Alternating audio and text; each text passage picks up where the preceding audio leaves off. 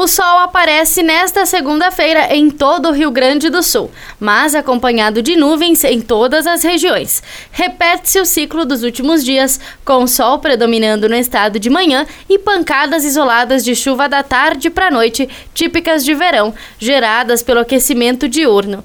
A chance maior de chuva isolada nas metades oeste e norte. O dia começa com temperatura agradável, entretanto, vai aquecer rapidamente. O calor será mais intenso no oeste e no noroeste, com máximas de até 34 graus na região de Santa Rosa.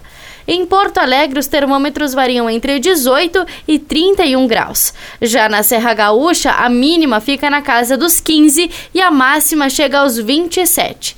A previsão é de que o mês de novembro seja marcado por dias típicos de verão, com muito calor e baixo volume de chuva. Da central de conteúdo do Grupo RS com o repórter Paula Bruneto.